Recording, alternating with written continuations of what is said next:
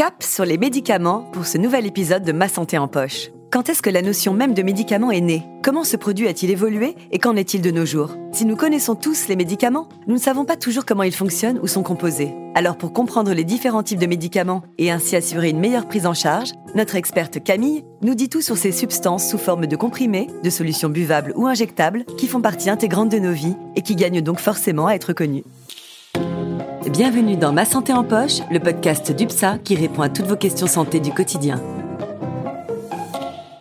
Bonjour Sandra, tu vas bien? Bonjour Camille, ça va, merci et toi? Très bien, merci. Aujourd'hui, je te propose de parler médicaments. Très bonne idée. Ils font partie intégrante de nos vies et pourtant on ne sait pas nécessairement comment ils sont nés ou même créés. Exactement. Et pour assurer un traitement efficace, en toute sécurité et adopter de bonnes règles d'automédication, celles que nous vous avons partagées dans un épisode dédié, il est important de comprendre comment les médicaments fonctionnent.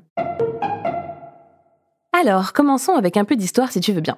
Dès l'Antiquité et pendant très longtemps, les médicaments étaient des remèdes. Au fil du temps, le concept de médicament a évolué avec la science. C'est durant la période du 19e au 21e siècle que le médicament va devenir un véritable objet scientifique et industriel. Tu veux dire que le médicament que nous connaissons aujourd'hui date seulement du XXe siècle? Oui, des années 30 plus précisément. C'est à cette période que la fabrication industrielle des médicaments a commencé. C'était vraiment une révolution thérapeutique d'ailleurs. Est-ce que le médicament d'aujourd'hui est le même qu'à l'époque? C'est fait de la même façon? Aujourd'hui, un médicament, c'est un principe actif, une substance d'origine chimique ou naturelle qui enclenche un mécanisme d'action pour soigner un endroit précis dans l'organisme, et des substances d'origine chimique ou naturelle qu'on appelle excipients. Ces excipients n'ont pas de fonction thérapeutique, mais sont utilisés pour la fabrication du médicament, pour assurer sa conservation, améliorer son goût ou encore la mise en forme du médicament, c'est-à-dire la forme sous laquelle le médicament se prend, en comprimé, en pommade, en gélule. N'oublions pas de parler du conditionnement du médicament, qui se compose de deux parties.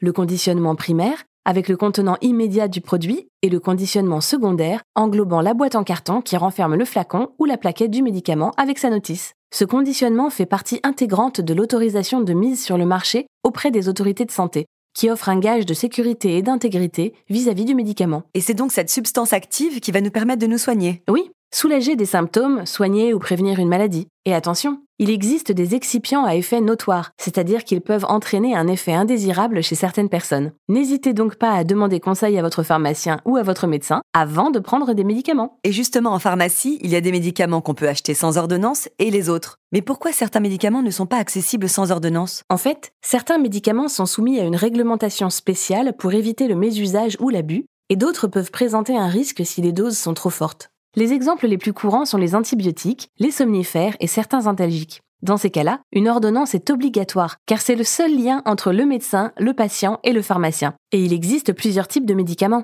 D'abord les spécialités pharmaceutiques, qui sont les médicaments fabriqués industriellement et exploités par les entreprises pharmaceutiques.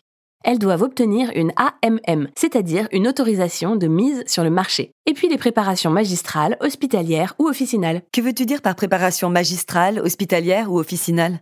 Eh bien, il s'agit de médicaments qui sont le plus souvent réalisés par une pharmacie pour les besoins spécifiques d'un ou plusieurs patients, dans une pharmacie de ville pour les préparations magistrales et officinales, ou dans la pharmacie d'un établissement de santé pour les préparations magistrales et hospitalières. Donc ceux que je peux acheter sans ordonnance sont des spécialités pharmaceutiques. Tout à fait. Comme je te le disais, les laboratoires qui les fabriquent doivent obtenir une autorisation de mise sur le marché avant que tu puisses les retrouver dans les rayons de ta pharmacie. Donc je peux les prendre sans crainte. Ah, le médicament n'est pas un produit anodin, comme je l'ai rappelé tout à l'heure. Il faut absolument être vigilant si on a recours à l'automédication, même avec les médicaments accessibles sans ordonnance. Mais comment je peux être sûr alors que je prends toutes les précautions? Il faut d'abord s'assurer de la durée de vie du médicament, donc ne pas jeter les boîtes pour faire de la place dans l'armoire à pharmacie. Il faut lire les notices, respecter la posologie et surveiller l'apparition d'effets secondaires. Autant de sujets que nous allons passer en revue dans les prochains épisodes de Ma santé en poche. En résumé, le médicament est composé d'un principe actif, c'est-à-dire la substance qui va agir dans l'organisme, et d'un excipient qui lui donne sa forme finale.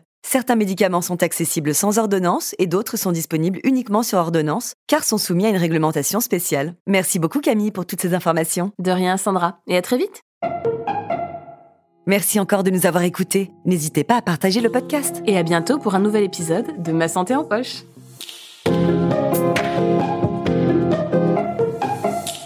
Ah, UPSA.